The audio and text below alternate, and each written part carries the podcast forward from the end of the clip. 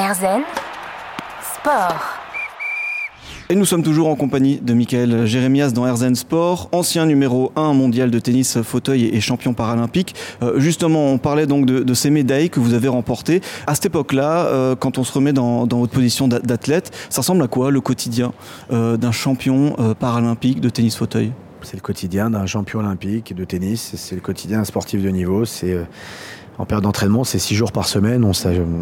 Notamment pour, la santé mentale, on s'assure d'avoir au moins une journée pour du temps libre en famille, une journée de repos. Mais c'est euh, deux sessions d'entraînement par jour. C'est soit du tennis, soit de la prépa physique en salle de muscu, soit de la prépa physique plus de foncier. Ça peut aller faire du vélo, faire des sorties sur piste. Donc ça, ça vous prend deux matinées. L'alimentation fait aussi partie euh, de la performance. Donc vous mangez pas un sandwich en trois minutes. Donc voilà, vous, prenez le temps. Le repos, c'est aussi un des facteurs de performance. Puis ensuite, ben, vous avez euh, la balnéo alors la balnéo, c'est pas les bains chauds à remous, hein. c'est le bain froid pendant 10 minutes, euh, corps entier jusqu'à entre 10 et 14 degrés. Euh, puis ensuite, euh, c'est massage ou soins kinés parce qu'on est souvent, on a souvent des pépins et puis vous rentrez, et puis vous êtes quand même bien fatigué. Donc euh, voilà, après, moi j'ai toujours essayé de jongler entre le fait d'être le plus pro possible, et je pense que j'ai été, en tout cas à mon époque, celui qui a été le plus rigoureux, notamment sur la prépa physique. Moi j'étais un des premiers athlètes euh, internationaux à avoir une structure, et avec notamment un préparateur physique. On a vraiment travaillé très très dur là-dessus, inventé plein de choses, puisque ça n'existait pas sur un, sport très jeune. Et je me suis retrouvé aussi à avoir un dilemme, c'est que moi je suis quelqu'un qui aime la vie, qui brûle la vie, et notamment à cette époque-là, dans les années qu'on suit mon accident. Donc euh, l'équilibre, c'était avoir envie de bouffer la vie, de faire le tour du monde compétition, mais de pas, euh, quand le tournoi est terminé, d'aller euh, juste, voilà, moi si j'avais besoin d'aller couper et d'aller foutre la tête à l'envers, j'allais me foutre la tête à l'envers. Donc j'étais un, mélange de Nadal et Benoît Père. Euh, je pense que ça me nomme et ça me définit bien. C'est-à-dire que j'étais capable d'être aussi rigoureux, aussi, aussi fou, dans, pas dans ma psychogité ou dans ma superstition, mais dans la façon de bosser, d'être exigeant avec moi-même. Mais par contre, moi j'avais besoin d'aller me la coller et d'aller, d'aller faire la fête. Donc voilà, ça a toujours été un peu cet équilibre à trouver. Ça a fonctionné plutôt bien. Ça aurait peut-être mieux fonctionné.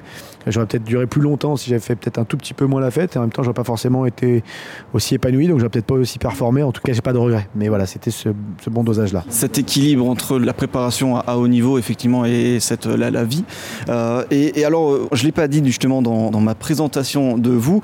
À un moment, il y a une petite euh, consécration. C'est pour les Jeux paralympiques de Rio. C'était en 2016. Vous êtes désigné porte-drapeau de la délégation française bah, C'est peut-être une des plus grandes consécrations. On me demande toujours euh, est-ce que c'est ton premier titre champion de France ou ta première médaille ou numéro 1 mondial? Ça fait partie en tout cas de tous ces éléments-là des, plus grandes fiertés. Porte-drapeau en 2016. Je viens d'être papa 3 ou 4 mois avant. Je sais que je finis ma carrière au Jeux de Rio, que j'ai une chance de médaille peut-être en double, en simple. Je vais, je vais être juste. D'ailleurs, je me prends une raclée monumentale en huitième de finale contre Joachim Gérard, le, Belge, qui va chercher le bronze par la suite. C'est une reconnaissance en tant que sportif de haut niveau. Vous faites partie euh, des athlètes euh, qui ont, euh, au moment de cette sélection, au moment de cette Paralympiade, des plus reconnus pour leur performance. Donc, il donc je ne suis pas le seul, mais je fais partie en tout cas de ceux qui sortent un peu du panier. Mais puis surtout, c'est une reconnaissance pour votre parcours d'homme, pour vos engagements, pour votre capacité à être un leader, un meneur, un, meneur, un, grand frère, un capitaine, et, les valeurs que vous incarnez. Et donc ça, c'était ma plus grande fierté. Et c'est une période où ça a complètement basculé la médiatisation du paralympisme. On est passé d'une heure de direct à Londres, après avoir fait gros à 100 heures de direct. Et là, moi, j'ai passé tout l'été, donc de début juillet jusqu'à mi-septembre, à répondre à toutes les sollicitations médias, quelles qu'elles soient. Presse écrite, radio, télé, podcast, tout ce qui existait. Et ce qui fait que je me suis mille fois moins entraîné. J'ai même eu des équipes qui sont venues en vacances avec moi, sur mes lieux de vacances, qui bossaient, qui m'interviewaient, où j'allais m'entraîner, parce qu'il fallait quand même que je m'entraîne, mais qui venaient avec nous faire un barbecue et qui dormaient juste à côté de. Voilà, qui faisaient la fête avec nous dans les petites périodes de break que j'ai faites. Parce que pour moi, ça a été une formidable tribune pas pour raconter ma vie, on s'en fout. J'ai ma vie, en plus, il n'y a qu'à aller sur Internet, ils vont la découvrir. Donc, et, dire qu'un porte-drapeau est fier d'être porte-drapeau, bon, bah, euh, on a tout dit, on n'a rien dit. Évidemment qu'on est fier. Mais c'était en fait de se dire, OK, vous me donnez une tribune, je vais vous raconter c'est quoi l'histoire et la vie de ces 130 athlètes qui représentent la France et surtout des 12 millions de personnes handicapées qui, eux, ne sont pas des sportifs de niveau, qui, eux, n'ont pas accès euh, à l'éducation, à la formation, à l'emploi, à la santé, au logement, à la culture, au sport, à la sexualité. Et ça a été une formidable tribune pour moi. Et ça a été un accélérateur de ce que je fais aujourd'hui, en fait. C'était le plus beau cadeau que pouvait me faire euh, la Fédération française handisport, le comité paralympique, de reconnaissance et de passe décisive pour ma reconversion professionnelle par la suite. Parce que vous avez du coup profité aussi de cette euh, carrière sportive pour en parallèle euh, donc euh, cofonder notamment cette association avec votre frère et votre épouse, l'association baptisée Comme les autres, dont on va parler dans un instant avec vos engagements. Sport. Michael Jérémiaz est avec nous dans Herzen Sport, ancien numéro 1 mondial de tennis fauteuil et champion paralympique, euh, mais aussi un sportif euh, engagé. On en parlait.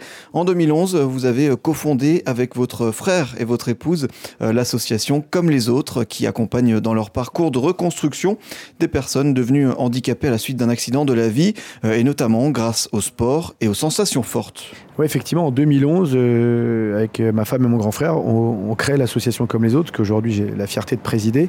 Et au même moment, on, crée avec mon grand frère et un autre ami euh, notre première entreprise, en tout cas ma première entreprise. Mon grand frère était déjà chef d'entreprise, l'entreprise sociale Andiamo, qui s'est spécialisée dans la gestion de carrière de sportifs de haut niveau, handicapés exclusivement, et qui organise des événements de sensibilisation handicap par le sport pour des entreprises, des collectivités.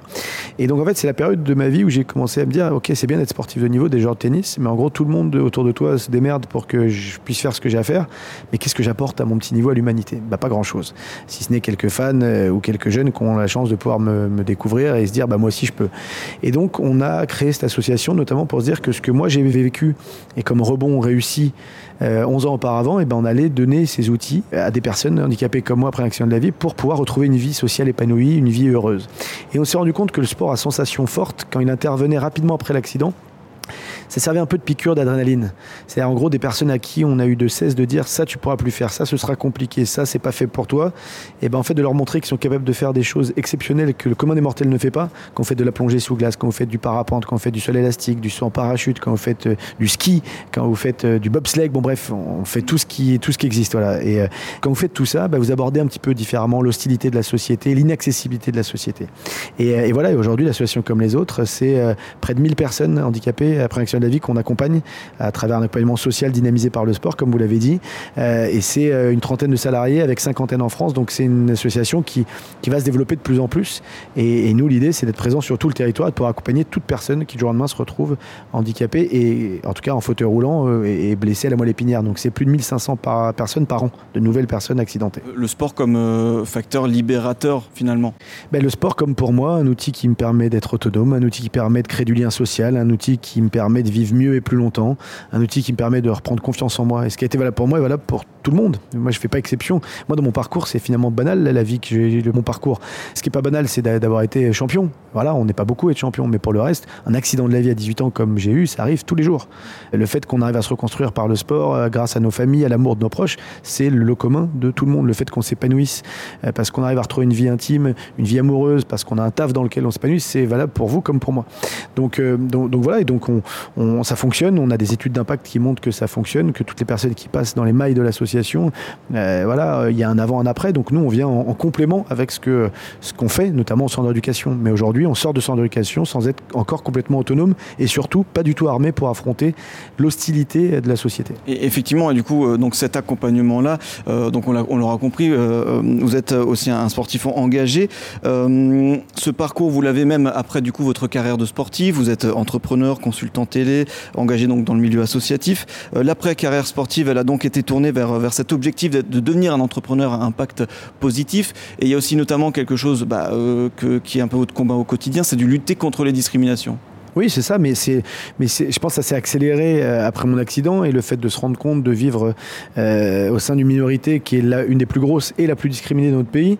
12 millions de personnes, euh, depuis trois ans, la minorité la plus discriminée selon le rapporteur des droits. Donc ça pose un certain nombre de questions et donc ça fait bien longtemps que moi, à travers mes engagements politiques avec mes parents, avec mes frères, nos, voilà, nos engagements humanistes, parce que c'est rien d'autre que ça, c'est venu un peu naturellement. Quand vous prenez conscience des privilèges que vous avez et que vous avez le pouvoir par votre parcours et par euh, votre carnet d'adresse d'ouvrir des portes que d'autres ne peuvent pas ouvrir et donc d'aller vous battre pour l'autre, ben, vous sentez un devoir de le faire. Moi, personne n'a jamais obligé, et puis si j'arrête du jour au lendemain, c'est mon problème, mais, mais en tout cas, je me suis épanoui comme ça, parce que la réalité, c'est que quand vous faites des choses utiles socialement, qui ont un impact positif, comme vous l'avez vous bien dit juste avant, en fait, il n'y a rien de plus épanouissant, de plus gratifiant. Ce qu'on dit euh, de manière péjorative quand on parle de BA, moi je parle de manière beaucoup plus noble de la bonne action, de faire du bien à, quelqu'un d'autre, de faire quelque chose d'abord pour l'autre avant de le faire directement pour soi-même.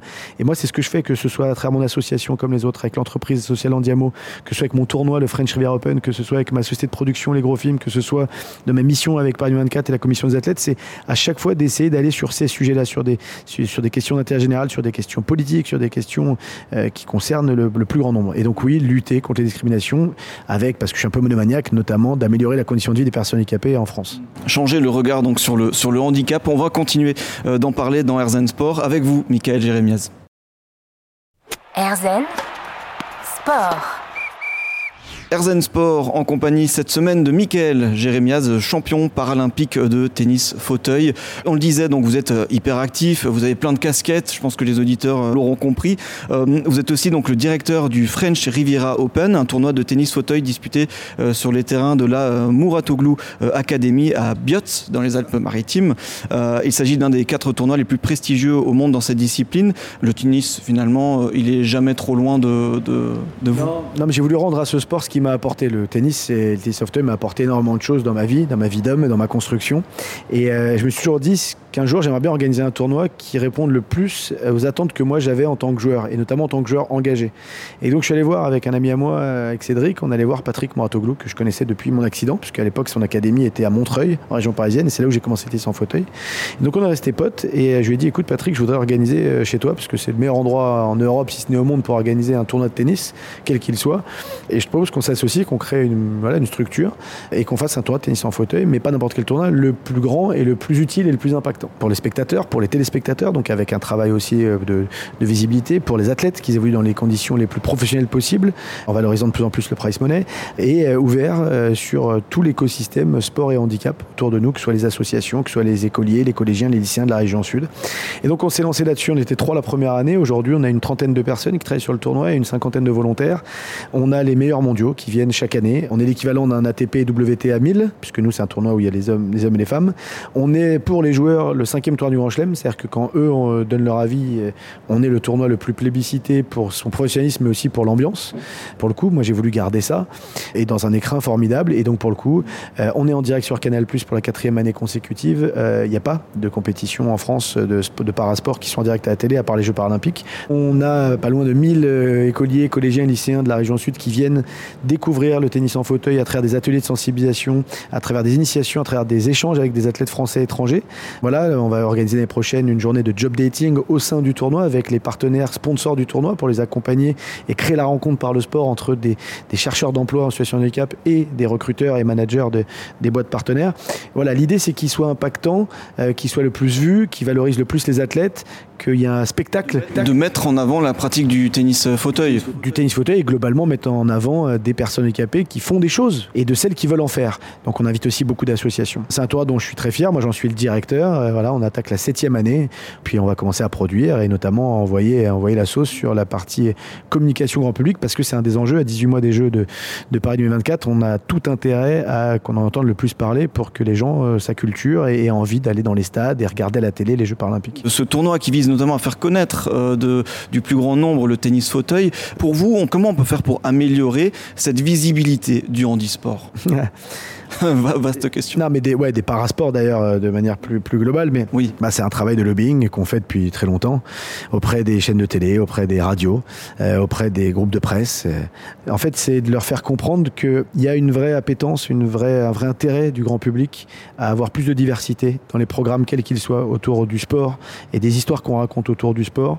Les convaincre encore et toujours, mais je pense qu'ils sont quand même de plus en plus convaincus que ça reste spectaculaire, que c'est un, spectacle regarder du sport à la télé ou aller voir euh, du sport euh, euh, dans les stades, que ça fonctionne. Moi, je vis à Londres depuis bientôt 4 ans avec ma femme et mon fils. Ma femme est anglaise, donc après 9 ans à Paris, on s'est installé pour X années en Angleterre.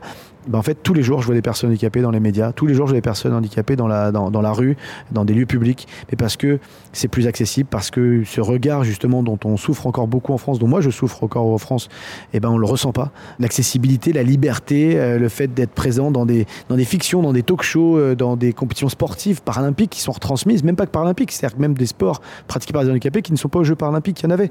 Il y a 15 jours, je regarde la BBC et je tombe sur les championnats du monde de rugby à 13 en fauteuil. Je connaissais pas ce sport. Et un spectacle qui est tout aussi excitant que des milliers de sports qu'on voit à la télé tous les jours. Donc voilà, et, aujourd'hui, bah, il faut qu'on continue à faire ce travail. Et moi, ce que j'attends, c'est surtout des téléspectateurs bah, de demander. Le jour où, si pendant Roland Garros, les téléspectateurs disent c'est super de couvrir tous les matchs, hommes, femmes, mais on voudrait juste 5% de plus de tennis fauteuil parce qu'il y a quand même les meilleurs mondiaux, très bien. Donc voilà, donc c'est un travail à de longue haleine, on le fait depuis longtemps. Et voilà, aujourd'hui, c'est de s'assurer qu'on soit le plus nombreux possible à être exigeant de ce qu'on consomme. Effectivement, et on va en parler aussi de l'importance de, tout ça pour le beau spectacle qui vient à Paris en, 2024. Euh, petite question juste avant euh, la pause, vous continuez un peu de jouer au tennis? Pas du tout, j'ai joué je pense quatre fois et notamment la demande de mon fils. Et l'année dernière, pour un partenaire de, Paris, euh, non, de Roland Garros qui me demandait depuis de nombreuses années de faire une exhibition, je l'ai faite en juin dernier. Je fais un double avec Paul-Henri Mathieu contre des collaborateurs de cette entreprise et j'ai joué trois quarts d'heure et j'ai encore mal au coude aujourd'hui. donc autant vous dire, le tennis c'est plus pour moi. Je, fais toujours du sport, mais le tennis, non, je, je terminé. Bah donc vous, ne participerez pas en tant que joueur aux prochains Jeux qui se dérouleront donc à Paris en 2024. Pas au tennis, ça c'est euh, sûr. Mais vous êtes membre de euh, la commission des athlètes pour Paris 2024. On va justement en parler dans un instant.